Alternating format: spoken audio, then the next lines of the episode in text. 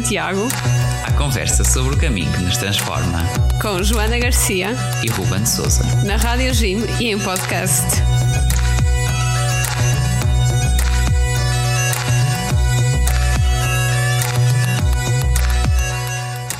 Olá a todos, sejam muito bem-vindos ao Correios de Santiago, vosso programa na Rádio Jim e em podcast sobre o caminho de Santiago. Olá, então sejam muito bem-vindos. E nós hoje aqui temos um episódio diferente, a propósito também de, de uns amigos, podemos dizer assim, uh, que fizeram um episódio, dedicaram um episódio de um podcast uh, ao Santiago, ao apóstolo Santiago. E que podcast é esse, Joana? A história repete um podcast do Expresso, onde o Henrique Monteiro, um conhecido jornalista que já foi ex-diretor do Expresso, conversa com o Lourenço Pereira Coutinho, que é um historiador, eh, sobre temas da nossa história, eh, episódios eh, marcantes do passado, e fala um pouquinho também como é que esses episódios, esses acontecimentos se, digamos assim, as sequelas que eles trazem nos dias de hoje. Uh, o podcast está muitíssimo bem conseguido e eles dedicaram de facto um episódio à história do Apóstolo Santiago, uh, que nós também já falámos um pouquinho no, num dos nossos episódios lá para trás, e aquilo que veio a dar origem àquilo que a peregrinação a Santiago é hoje. E de facto o, episódio está muito bem conseguido. Uh, também nem outra coisa se teria de esperar, tendo em conta que é um podcast do Expresso. É verdade, e uh, eu acho que a história do caminho de Santiago vale muito a pena de conhecer antes de pensarmos em fazer. Mesmo, mesmo muito importante estarmos dentro da cultura, do todo o legado histórico, cultural que aqui está, está em jogo e, e pronto, então com este grande contributo e também uh, aos autores que, que gentilmente uh, nos cederam aqui uh, e permitiram fazer aqui, pegarem alguns certos e falar um pouquinho, conversar à volta de, de como também vemos estas temáticas da história. E então, dessa forma, pronto, também explorámos um pouco dos, dos caminhos da nossa história, a história jacobeia, a história do caminho. Sim, nós agradecemos imenso ao Henrique e ao Lourenço por nos terem uh, cedido o podcast.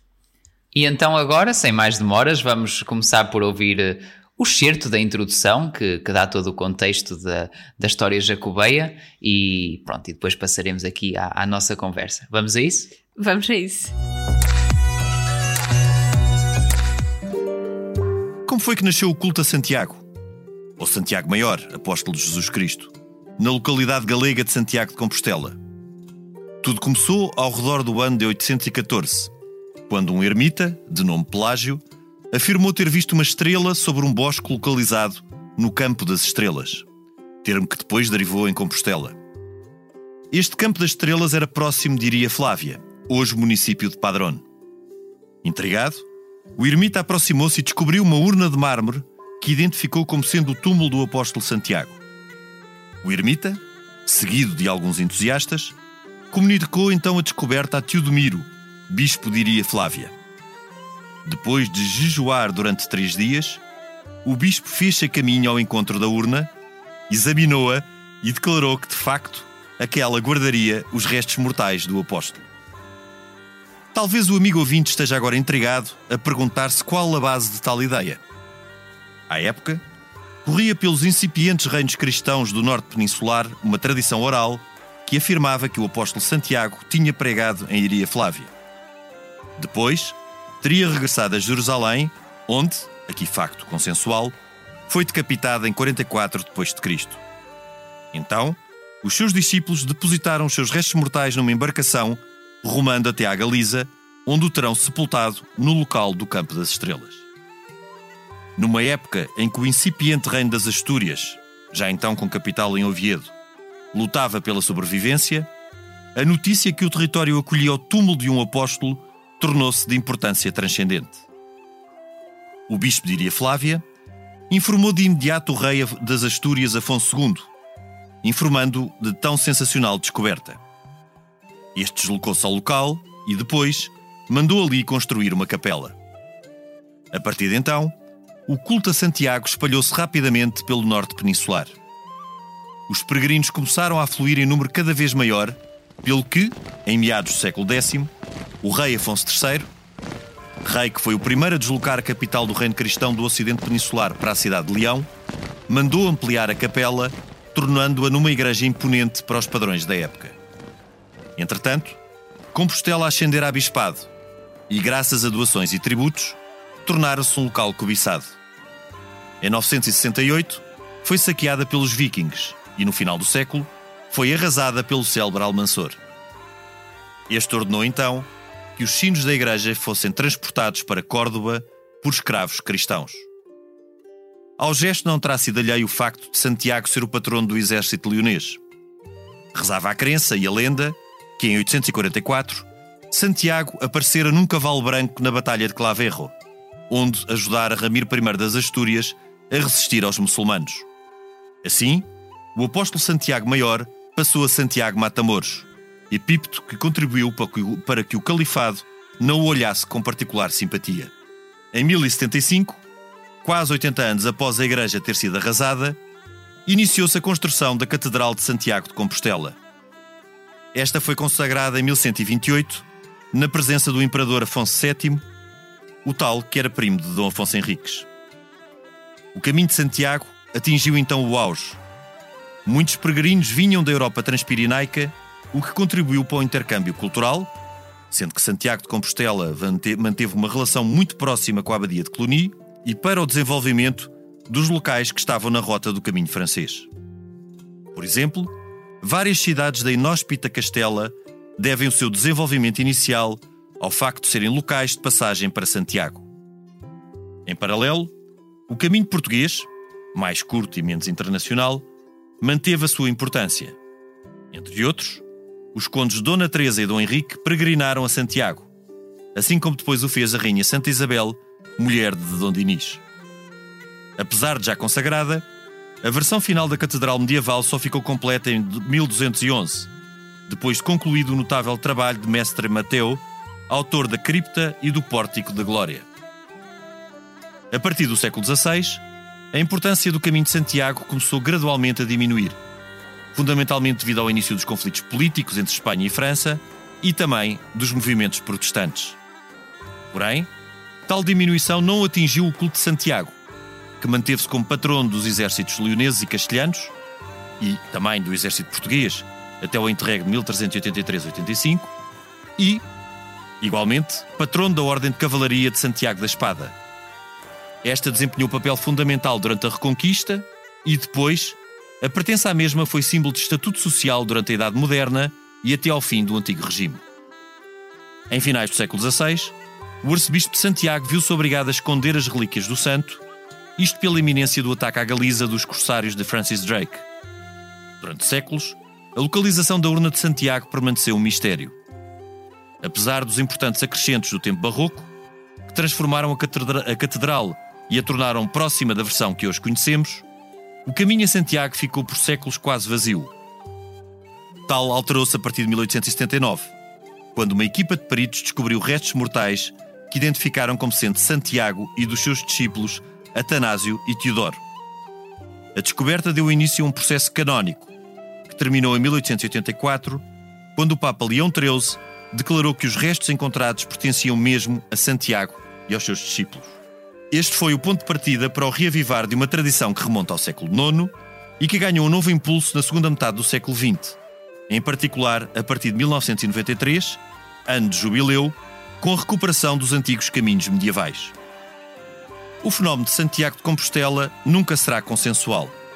Para os crentes, o apóstolo Santiago Maior pregou mesmo na península e os restos mortais que estão na urna de prata que se encontra debaixo da catedral são os seus. Para os céticos, a urna guarda restos mortais de outro qualquer personagem antigo. Argumentam que não é possível provar que Santiago tenha pregado na península e que os restos mortais que se encontram dentro da urna de prata serão de um personagem decapitado entre os séculos IV e V, época em que a localidade do Campo das Estrelas tinha alguma importância. Para além de polémicas, certo é que o Caminho de Santiago é uma experiência impactante e inesquecível, tal como tive a oportunidade de comprovar há poucos dias. Bom, aqui nesta introdução, uh algo que me chamou a atenção é que, no fundo, é algo que também acontece noutros casos da história que são acontecimentos tão pequeninos. Uh, coisas que, que acontecem num lugar por uma pessoa uh, tomarem proporções tão grandes. Uh, estamos aqui a falar de um, de um apóstolo que, que decide ir pregar, pregar para a Galiza, ou a crença que isso aconteceu. Descobrisse lá o seu túmulo por aquele ermita ou Pelágio, ou a crença que aquele túmulo era o dele. Isto, pronto, os ceticismos à parte, o, o que é certo é que uh, gerou-se aqui uma realidade, fez-se uma história e tudo isto hoje tem, tem proporções à escala mundial. Porque nós bem sabemos que há peregrinos que vêm uh, de todo o mundo para fazer o caminho, que isto tornou-se algo uh, que faz parte das rotas turísticas mundiais e uma experiência que, que de facto eh, é transformadora e, e que quem faz quer repetir, uh, que hoje em dia ajuda tantos a, a reencontrar a paz interior ou a, ou a descobrir outras culturas, a valorizar territórios e, e tudo isto veio de, de pequeninos homens num lugar do mundo. Uh, é, é surpreendente, de facto, isto há que pensar. Eu acho que uma das coisas que me toca imenso uh, na história do caminho de Santiago é a forma como a tradição de se fazer o caminho se conseguiu reerguer sempre, independentemente das dificuldades que teve ao longo da história. Conseguiu fazer sempre com que as pessoas não deixassem de lá ir, porque as pessoas efetivamente ah, acreditavam em alguma coisa. Sim, e nós na história vemos isso também muitas vezes, de repente aparece uma coisa nova ou, ou algo começa a, a perder o seu auge e pensa-se, ok, isto morreu, isto acabou, isto nunca mais fica perdido no tempo, uma, uh, desde as coisas mais, mais mundanas, uh, por exemplo, quando começou a vir uh, a te primeira televisão ia matar a rádio, depois era o Spotify que ia matar a rádio, e por aí fora, e a rádio lá continua. e temos muitas outras coisas desse género em que nós não controlamos o futuro. Uh, fazer previsões é, é um negócio de, de muita gente e, e o entretém de muita gente aí por esses canais de informação fora e, e não só, mas uh, é tantas vezes mais o que não controlamos e uh, nós acabamos por ser muito pequeninos face, face à realidade, face ao futuro. Uh, é, é algo que, pronto, isto aqui nesta história está está muito bem explícito na história do Caminho de Santiago. Eu acho que é um sinal enorme de persistência quando nós nos conseguimos, apesar das dificuldades, conseguimos dar sempre a voltar às situações e quando voltamos estamos melhor do que aquilo que estávamos antes. E aqui isso, pronto, uh, outra coisa que na, que na introdução pronto, não deixou de chamar a atenção, que é acho que chama sempre a atenção hoje em dia, porque é uma imagem completamente estranha uh, para os nossos valores dos dias de hoje, que é, que é aquela do, do Santiago Mata-Mouros, aquela imagem conhecida de Santiago, que, uh, montado no cavalo, lá está, como, como se falava na introdução do, uh, do Lourenço Pereira Coutinho, em que ele apareceu naquela lenda, supostamente com um, um, contributo para a vitória do, do lado cristão naquela batalha contra, contra os mouros e, e, daí surgiu essa imagem que, que hoje em dia ainda vemos por aí em tantas, uh, em tantas igrejas, em tantos lugares e bom, é, isto de pôr um santo ou pôr uh, alguém que, que no fundo uh, representa Deus, não é? A matar é uma coisa que. Bom. Sim, dói. eu acho que é, é um bocadinho difícil para nós, às vezes, pensar neste aspecto. Sim, mas quer dizer, no fundo também é sempre aquela velha história de que uh, olhar o passado com os olhos do presente, não é? Que nós, uh, naquele tempo, a religião não tem nada a ver com o que é hoje. Nós hoje uh, é mais ou menos entendido que a fé deve ser vivida livremente e naquela altura, quer dizer, não havia sequer fronteira entre religião e política. As coisas eram interpenetravam-se totalmente. Né? É verdade, e muitas vezes costuma-se falar sobre o passado negro da história, por, por exemplo, quando se fala de Portugal e dos descobrimentos ou uma coisa assim. Nós também temos que perceber, ao olhar para a nossa história, temos que saber reconhecer o bom e o mau das coisas.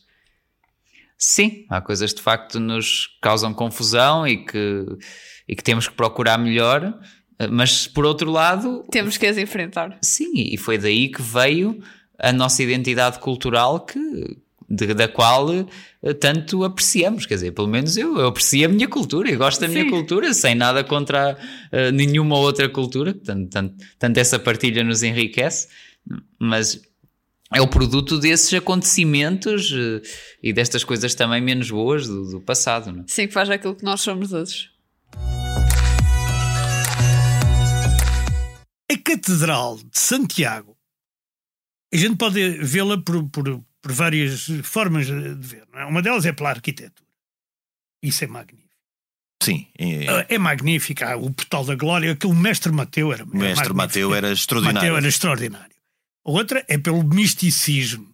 Quer dizer, depois aí cada um tem, tem a sua eh, posição. Por exemplo, eu sinto muito mais a ver qualquer coisa que eu não sei explicar o que é, porque também não, não acredito, mas enfim, digo que há qualquer coisa em Lourdes ou em Fátima do que em Santiago. O que há em Santiago é um peso enorme da tradição, que é bonita de se ver, não é? Os, os, os peregrinos que chegam e que beijam a estátua do, do, do santo. Hoje em dia já não se pode fazer isso por pois causa não, do Covid. Por causa do Covid agora deixou. Mas houve muita coisa que se deixou de poder fazer que era bom de fazer. Uma coisa que me chamou imensa atenção e foi uma coisa com a qual eu me relacionei foi, foi quando ele disse que sentia mais alguma coisa quando ia a Fátima ou a Lourdes do que quando ia a Santiago. Eu nunca fui a Lourdes, atenção, mas já estive em Fátima e quem já esteve em Fátima sabe que é uma coisa mesmo impressionante. Sentes uma paz interior e também sentes essa paz interior em Santiago, obviamente.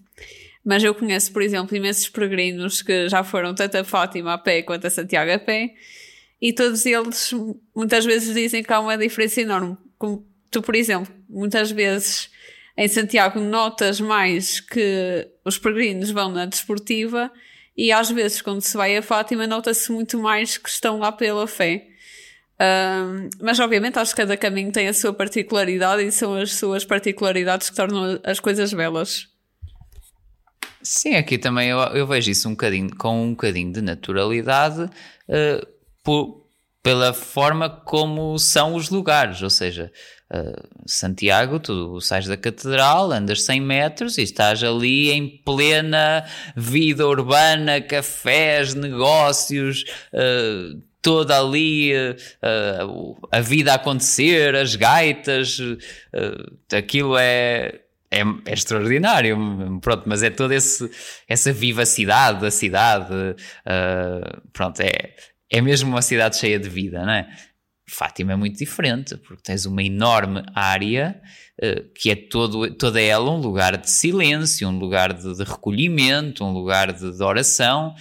Uh. E eu acho que é também isso que o Rubén acabou de dizer, que muitas vezes me dá a percepção de que algo em Fátima realmente aconteceu. É por todo aquele silêncio, por toda aquela sensação de que eu posso aproveitar uh, aquele momento e de realmente estar, estar a vivê-lo e não estar uh, tão rodeada com o barulho das cidades e. Exato. Isso até me faz lembrar de, de um lugar também que, que é um, lugar de peregrinação onde eu já estive, de, de, de, peregrinação ou até mais de retiro, digamos assim, que é TZ em França, uh, tão conhecido uh, por ser um, um lugar de um, um lugar ecuménico de, de encontros cristãos e que também nós temos na, na Rádio Gin também um, um, programa sobre, sobre o TZ, sobre o que é, o, o que é que se vive em TZ e algo que acontece em TZ que na altura me chamou muita atenção foi que pronto, é, é um lugar onde existe uma comunidade religiosa de frades uh, que aquele é o seu lugar e depois começaram lá a fazer encontros para os quais convidam jovens, jovens que podem vir de qualquer lado e de qualquer uh, vertente do cristianismo e ali só existe aquilo. Existe a igreja, existem os lugares da, da oração, existem os parques, existem os dormitórios e não existe mais nada à volta.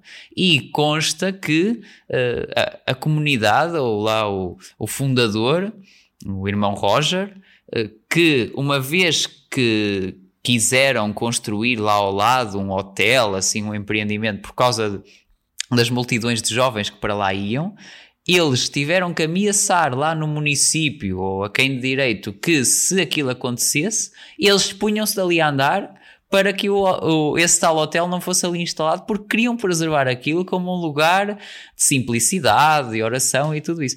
E em Fátima também é um pouco isso, ou seja, quer dizer, não é a mesma coisa, tens ali muito comércio à volta, mas tens Sim, uma é grande área reservada para esse recolhimento uh, e que é Sim, é mantida pelo santuário. O santuário de Fátima é uma coisa extraordinária. Tu estás ali e a paz que tu sentes é.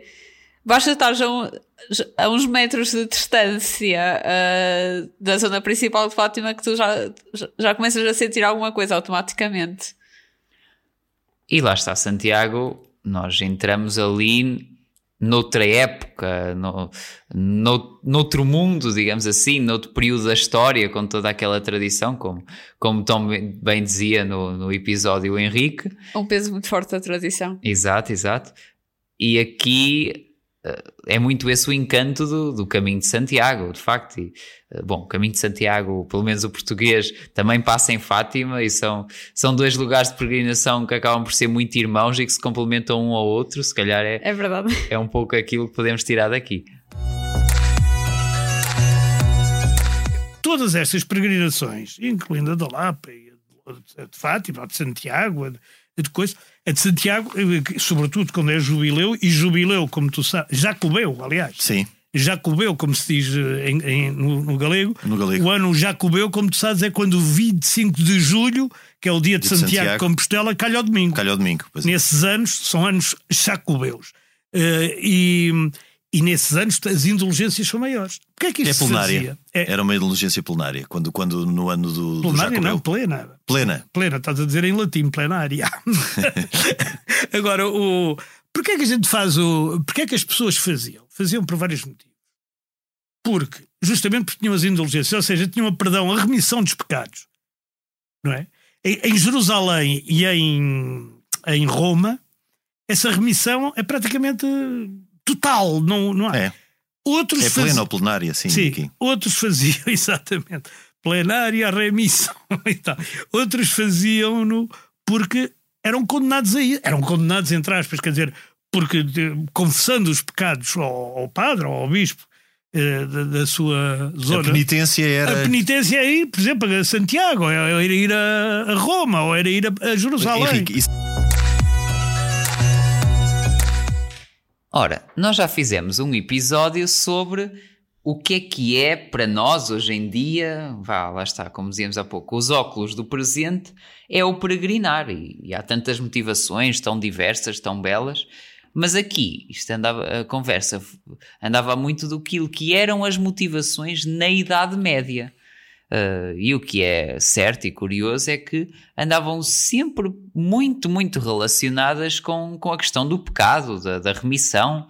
Uh, isto até pode causar, lá está, ao nosso, ao nosso ver de 2023 um pouco de estranheza, com a questão do, pronto, quer dizer, aquelas pessoas parece a certa altura, é pá, vivia-se com um permanente sentimento de culpa. Um fanatismo quase. Pois, eventualmente. Mas aqui uma coisa que isto me fez pensar é: será que nós hoje em dia, vá, não, não é de uma forma consciente, uh, mas mais inconsciente, continua a peregrinação uh, a ser bastantes vezes relacionada com a questão do pecado?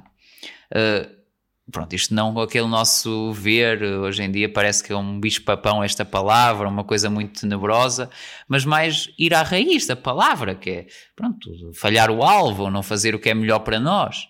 Uh, e, por exemplo, quando se vai à busca de, de uma pausa ou de recuperar a paz interior, uh, será que de alguma forma também não é uma, uma remissão do pecado de, de estar sempre em excesso de velocidade no dia a dia e de, de meter demasiadas coisas na agenda? Uh, ou quando uh, procuramos o desafio físico, até achamos piada à parte, ficar em melhor forma e tal. Se calhar também não é uma remissão do pecado do, do sedentarismo e dos excessos alimentares e tudo o resto? Um, isso realmente dá imenso que pensar. E aliás, lá já esta palavra pecado costuma ter uma conotação imenso negativa, e é verdade que a tem. Uh, mas muita gente que eu conheço que vai a Santiago que está com imensa vontade de ir a Santiago, costuma dizer imensas vezes: Eu vou porque eu quero parar uma, duas semanas, um mês, para quem faz o caminho, quem, para quem quer fazer o caminho francês. Um, e, e lá está, é isso, é isso um bocadinho que o Rubén disse: é pararmos para pensarmos e recomeçar outra vez do zero, virar a página nas, nas nossas vidas. Mas esta questão das indulgências dá muito que pensar. Uh, por exemplo, eu estudo de História, então acabei por conseguir aprender sobre as indulgências e eu via muitas vezes como se fosse algo um bocadinho. Uh, fan... Olhava aquilo como se fosse um, uma espécie de fanatismo religioso. Eu não sei se concordas. Hum, porque é pelo sentido de eventualmente ser uh, um negócio, conceder essas indulgências? Sim, isso foi, na época em que isso aconteceu, foi bastante criticado.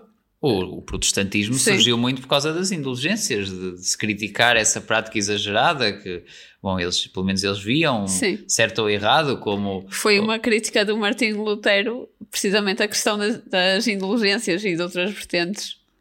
Sim, porque no fundo estava-se a pagar dinheiro para uh, ser visto ou para determinado, determinada conduta menos boa ser uh, considerada como limpa ou apagada do registro, não é? Eu vou ser sincera, eu sou muito cética em relação a este tipo de questões. Hum.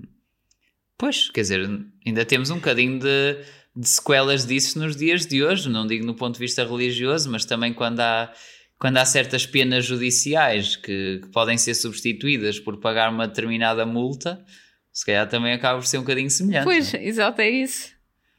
E pronto, lá está. Misturar isto com a religião é que já é uma coisa mais, mais complicada.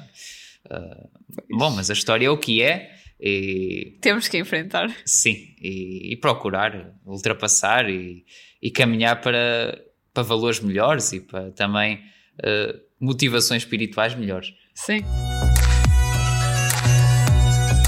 Eh, eu também, como historiador, eh, toda, toda, toda essa questão e todo este processo de, de, de Santiago ter ido, para, ter ido pregar para a Galiza, ter voltado e depois ter sido, ter sido lá enterrado, também, obviamente, que suscita interrogações, mas eh, para mim, aqueles 120, depois de 124 quilómetros a pé, com seis dias, que, que, é, uma, que é uma, uma coisa pequena, face à extensão do que eram as peregrinações noutros tempos.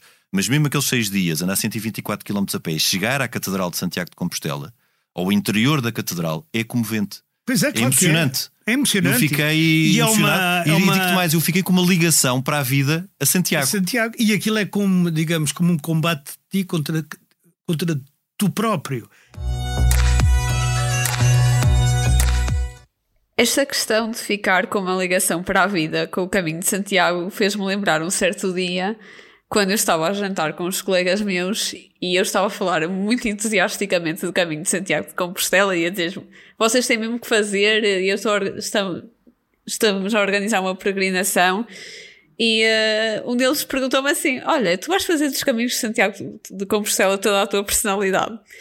E eu tipo não propriamente, mas tu ficas o ser peregrino de Santiago de Compostela fica-te muito no sangue e uh, toda a gente que faz o caminho quer ir sempre uma segunda vez e comigo não foi diferente. Eu acho que um, foi algo que mudou imenso a minha vida. Um, foi, foi algo impressionante. Opa, de facto, quer dizer, o caminho de Santiago não é tudo na vida. Se calhar vai ser uh, pá, aí 1% do nosso tempo que estamos, que estamos vivos.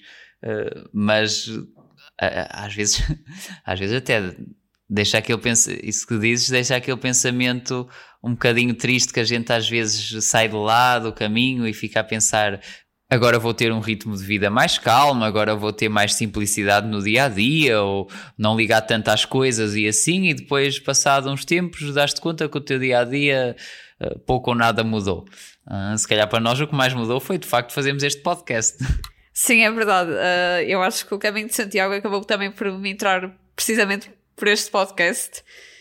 E eu sinceramente eu achei que eu ia ficar só pelo caminho de Santiago a primeira vez caminho português central e que depois a partir daí nunca mais ia ouvir voltar, tipo, ia voltar a falar disto. E uh, outra coisa que também, que também marcou muito foi quando a certo momento se disse, quase agora no final do excerto, que fazer o caminho de Santiago é um, um combate de ti próprio para tu próprio. E uh, isto realmente é uma coisa que se evidencia ao longo do caminho, porque tu mesmo que estejas a caminhar com pessoas, vais acabar por estar sozinho com os teus próprios pensamentos. Vais-te começar a perceber de coisas que tu não querias a perceber e vais ter que aprender a lidar com isso. Vais aprender a crescer enquanto pessoa e talvez até te tornes uma pessoa melhor do que aquilo que eras antes, não sei. Exato, isto, isto é algo que, que no caminho, num caminho que tem tanta história é bastante novo, porque até aqui há uns anos ninguém falava destas necessidades de, de olhar para nós próprios ou de buscar uma motivação. Uh, se calhar porque não havia essa necessidade, ou não havia essa consciência noutros tempos da história, ou até porque as dificuldades da vida não o permitiam. Uh, mas uh, veio muito enriquecer o caminho, esta nossa busca de, de direção, ou digamos, de, pronto, autorreflexão que hoje em dia está tão presente, enquanto que noutros tempos, lá está, e falávamos há pouco, era mais uh, quase um, um, preceito ou uma obrigação que levava pelo menos as pessoas a partir, mesmo que depois a experiência fosse boa ou má. Bom, certamente com as dificuldades de outros tempos não era tão boa como, como é hoje a peregrinação, uh, mas sem dúvida, tal como agora, algo que exige esforço e sacrifício. Sim, até porque uh, nós vivemos basicamente, agora no século XXI, estamos praticamente obrigados a viver em modo automático. Uh, é quase do tipo, tem alguma coisa marcada por este tipo, daqui, até daqui a dois dias e tem que sobreviver, sobreviver até aqueles dois dias para a coisa acontecer e tal. E uh, estás sempre à espera que as coisas aconteçam e estás sempre com um stress enorme e tão sobrecarregado e depois chegas àquelas duas semanas e realmente teja, sentes que tinhas a necessidade de parar e se calhar nem te apercebias disso. Trocamos a atividade cerebral pela atividade do resto do corpo, não é? É, é um bocadinho isso. Nós e... sabemos que precisamos separar, mas ao mesmo tempo não sabemos, só, só sabemos na hora em que paramos. Ora bem, se calhar uma das coisas que, que o caminho nos diz sobre os dias de hoje é que o cérebro trabalha demais e as pernas, o resto do corpo trabalham de menos muitas vezes na nossa vida. Sim, ficam muito esquecidos. Estamos praticamente boa parte do nosso dia sentados numa cadeira à frente do computador. E há aquele intervalozinho do ginásio que tenta compensar para alguns, para muitos, e ainda bem, mas será que compensa? Vou ser sincera, para mim não, porque eu não ando nessas vidas. Acabou-se. É o que é.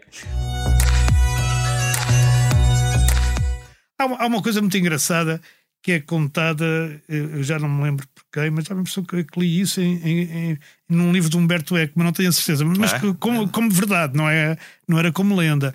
É que na Batalha de Poitiers, que uhum. é em 732. não, é mais. É, Poitiers, pai, 732 é, é Carlos Martel ainda. É, mas, mas quer dizer, o, o, o Tariq desembarcou em que ano? 711.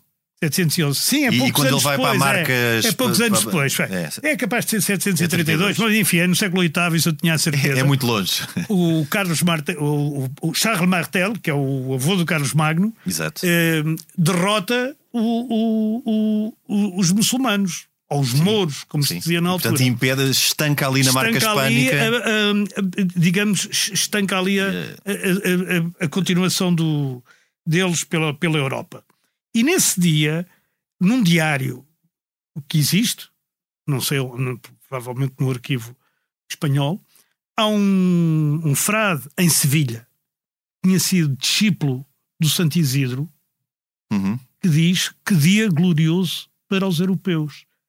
E é a primeira vez, praticamente, das primeiras vezes, que o termo europeus, Sim, como uma coisa de unidade de pessoas diferentes e e de, súbditos, dos reis diferentes, de- com esta confusão toda que ainda hoje é a Europa, terá sido usado. Isto é extraordinário. isso é extraordinário. É Eu não fazia extraordinário, ideia porque... porque- na altura para mim era o Ocidente cristão eh, e não haveria sequer o termo europeu no, no século VIII.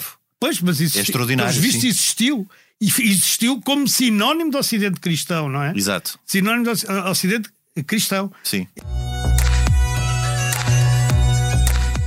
Aqui algo que de facto vale a pena refletir era isto de- do culto do apóstolo Santiago, eh, a peregrinação, tudo isto, ter acabado por ter um, um contributo significativo para a construção desta identidade europeia, eh, que de facto é, é notável já ver aquelas referências eh, numa idade tão, ou num século tão lá para trás, na Idade Média, inícios da Idade Média, e nós sabemos bem que, que o sonho, digamos, da, da Europa estar unida, estar reconciliada, uh, de haver uh, uma paz entre todos estes povos, é algo que, que só surgiu depois da Segunda Guerra Mundial, com a União Europeia. Uh, mesmo apesar hoje em dia da guerra da Ucrânia, nós, nós podemos dizer que estamos uh, num dos momentos da história em que a Europa tem uma maior paz. Uh, bem sabemos o que é que se passou na, na história conturbada da Europa. Uh, temos uma identidade mais comum e a globalização também ajuda muito para isso. E uh, lá está, aqui, se vimos bem, o, lá, no passado, o, a peregrinação a Santiago, o alastrar pelo continente, que foi até algo que, que foi que uma das motivações era era muito ligada à parte, à parte militar, à parte dos, dos blocos de, de, poder, digamos assim, ou dos reinos, porque era a questão da defesa dos mouros e das conquistas e tudo mais, e, e a peregrinação ter servido para defender, para defender o, o norte da Península Ibérica. Uh, e será que ainda hoje fazer a peregrinação é defender a nossa cultura? Eu acho que sim. E se tu reparares, por exemplo, tu notas que o caminho de Santiago consegue unir mesmo o mundo. Eu falo por mim, quando, quando nós fomos já ser gravar aquele episódio onde entrevistámos os peregrinos, que foi o nosso o episódio especial da Páscoa, se quiserem voltar atrás para ver, está tudo bem. Uh, excelente. Um, eu reparei que havia muita gente diferente, todas as partes do mundo, uh, chineses, uh, sei lá, gente da Alemanha, e eu, eu sinceramente eu não estava à espera de ver gente, gente que veio tão longe de propósito para fazer o caminho. Eu, eu não estava mesmo à espera disso. O caminho continua a ser aqui um, um motivador de união e partilha de culturas. Até acaba por ser curioso como de algo que era uh, um, ou que surgiu como uh, um, talvez até podemos dizer um, um, instrumento, penso que não será abus, abusivo dizê-lo, para unificar uma cultura contra outras que a ameaçavam, agora é um, uma experiência uh, onde se gera união entre as pessoas vindas de qualquer cultura, de qualquer realidade, uh, e isso também, pronto, pelo menos a meu ver, é, é um caminho para um, um valores uh, que, que, com os quais nós nos revemos mais hoje em dia. Acho que sim. Mas o, é, é, extraordinário como, podendo aquilo ter sido tudo inventado, como argumentaram os republicanos na altura, e até alguns jornais, e isso tudo, Sim. Podendo, ter, podendo nunca ter aparecido a Nossa Senhora, podendo os pastorinhos terem sido manipulados por não sei o quê, o certo é que se criou ali um centro em que uma pessoa vai ao sítio onde é Fátima e sente que há ali qualquer coisa. Claro. E, claro. e essa qualquer coisa é que é bonita e que a gente não sabe explicar claro, o que é claro. e, que, e que não tem que ser Nossa Senhora, porque eu, eu pessoalmente nem acredito nisso, mas. Porque, porque há aqui de facto várias dimensões, como tu disseste. Há uma questão de história das mentalidades e até de impacto na história social e política. Depois há uma dimensão espiritual em que se pode dentro dessa dimensão espiritual, acreditar ou mesmo não acreditando, sentir qualquer coisa? Aqui foi referido a questão do ceticismo. Geralmente, quando eu estou com grupos de amigos um, e quando chega a estas datas especiais do 13 de maio ou uma data especial de eu ir para Santiago, eles perguntam: Ai, tu acreditas mesmo que a Nossa Senhora apareceu mesmo em Fátima aos três pastorinhos, a um conjunto de crianças, mesmo, mesmo sabendo que o Estado podia ter inventado isso só para. Enfim, ceticismos, pronto. Um, ou quando me perguntam, por exemplo, ah, acreditas mesmo que esteve lá o apóstolo Santiago? E é assim, isto são coisas que, que me colocam a pensar, mas é o facto de. Eu acho que é o facto das pessoas estarem todas ali, por exemplo, no 13 de maio, eu não estive lá, mas uh, eu tive a oportunidade de ver algumas fotos e vídeos do santuário e o santuário estava abarrotado de pessoas, estava completamente cheio. E um, isso é, é muito bonito. Isto do ceticismo, de facto, é um pouco redutor, uh, reduzir uh, a, a, questão espiritual ao aconteceu isto ou não. Parece que uh, quase que é um, um perder-se num, num parênteses que, que, desvia da questão mais relevante, que é o, o bem que a espiritualidade nos pode trazer, e, e aqui em, em particular a espiritualidade cristã. Por exemplo, quando me perguntam, ah, tu achas que isso existe ou não? Eu digo sempre que sim, porque eu, eu vivi aquilo, uh, se calhar mais no ponto no ponto de vista espiritual, e uh, eu vi outras pessoas viverem, viverem este tipo de experiências também, de ver o, o quão bom isto é para as pessoas e o quão bem faz. E outra coisa também que, que, dá, que daria muito pano para mangas para pensar é uh, porquê ou uh, esta questão de hoje em dia, em, em, geral, sermos uma cultura e uma sociedade uh, tão fechada ao transcendente. Ou que só quer saber dos factos. Não, quase ignora a possibilidade de haver alguma coisa a mais. Sim, uma preocupação com o que é factual, com o que é científico, com o que é rigoroso, mas por outro lado também é a sociedade de, das fake news e de, uh, de acreditar uh, em qualquer coisa que é escrita, mesmo sendo de uma forma sensacionalista ou para vender. Uh, bom, isto dá muito que pensar. Sim, é verdade. Há, uma coisa que é curiosa. Primeiro, os galegos consideram-nos exatamente, praticamente galegos. Aos Sim, do norte de Portugal. E, e, e aliás, a língua, e, ali, ah, quando lês, então é. Quando lês é a mesma coisa. Tirando o X. É? O X também é fácil dizer, é chunta. Chunta, chunta dizer junta é chunta, chunta, mas tirando esse X que para nós pode ser um bocado estranho. O verbo, pôr, o verbo pôr também é estranho, não é?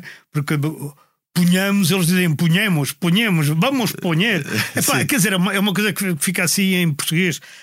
Há ali várias. E, e, depois há uma coisa: o galego não tem uma norma ortográfica unificada. Se tu leres a voz da Galiza e o Faro de Vigo, consegues, de, sobre as mesmas notícias, com as mesmas palavras, vê-las grafadas de forma diferente. É, porque depois, no fundo, é uma compilação é uma de tradições. Eles dizem que aquilo é, é, é galaico ao português, que é a origem da, da língua. E, e se é, calhar está mais próximo até do, é. do, português medieval, do que se falava no medieval. Calhar, do que... A gente não sabe. Se calhar está. Agora, os galegos têm umas hum, características que os outros espanhóis brincam com eles. Que, que são duas, por exemplo se estiver num patamar numa escada, tu nunca sabes se ele vai a subir ou a descer a escada.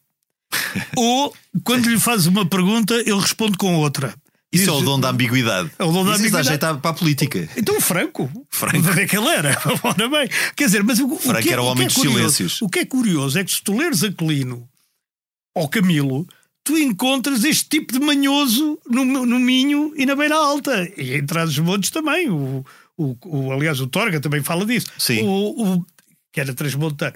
Mas porque no norte de Portugal também há este tipo, entre aspas, não, não quero ofender ninguém, sobretudo nem ofender-me a mim, mas quer dizer, que é de manhosice galega, ou, ou se quiseres galaico ou portuguesa, que é muito in, interessante. Quer dizer, não é uma desconfiança, porque eles são, são relativamente abertos e hospitaleiros Sim. e gostam de. Mas, mas que é o tentar nunca confrontar o outro. Pois. Mesmo Isso é quase a oriental. Bom, aqui, manhosos, manhosos. Esta malta aqui das nossas bandas do Norte. Uh, será que isto de não confrontar o outro é mesmo uma coisa mais do Norte do que do Sul? Hum, eu fico um pouquinho a pensar que, bom, pelo menos ali no Porto, o pessoal uh, até fala alto e discorda e, põe-se numa algazarra com alguma facilidade. E, e até aqui há uns tempos lembro-me de um, de um colega brasileiro dizer que, que lá no Brasil então é que nunca ninguém diz: olha, uh, isto que tu fizeste está mal ou está menos bem. Não. Ninguém diz, ninguém assume nada. Uh, mesmo que depois digam nas costas. E que aqui até se a valorizar. Aqui vocês até dizem que não gostam e, uh, e como é que se podia melhorar. Pronto. Uh, mas isto na nossa cultura, de facto, não saber dizer não está muito presente. Uh, eu que trabalho com franceses, os franceses não têm nada a ver. Eles, se, se é não, dizem-te na cara sem problema nenhum. lá está. Tem o seu lado mau, o não, ser, não conseguir dizer que não porque de repente tu não disseste que não podes, dizes talvez, vamos depois ver-se, ou é, até é capaz de sim, uh, e depois na hora deixas ficar o outro mal, quando já se calhar de cabeça uh, sabias que o mais certo era não dar. Sim, nós muitas vezes, eu vou ser totalmente sincera, eu não sei até que ponto é que isto tem a ver com a nossa cultura, se calhar tem. Mas é um grande problema as pessoas uh, não saberem dizer que não, porque Lá está, estás por ti, estás a deixar os outros mal. Mas também tem o seu lado bom, eu acho. Uh, isto porque, se nós virmos bem, o evitar um pouco a conflitualidade ou, os desentendimentos grandes por aí fora, uh, se nós vimos bem, há sociedades onde uh, basta pensar nos Estados Unidos mas mesmo até em França, como falávamos há pouco, aquelas manifestações loucas que eles fazem, eh, em que surge uma conflitualidade social uh, e certas pessoas nem sequer se conseguirem relacionar ou dizer bom dia ou boa tarde a outros só porque pensam de outra forma, uh, que, que é lamentável. É lamentável. Sim, por exemplo, isso viu-se perfeitamente agora nas eleições do Brasil, que havia famílias que estavam sem falar porque um votava em X presidente e outro votava noutro.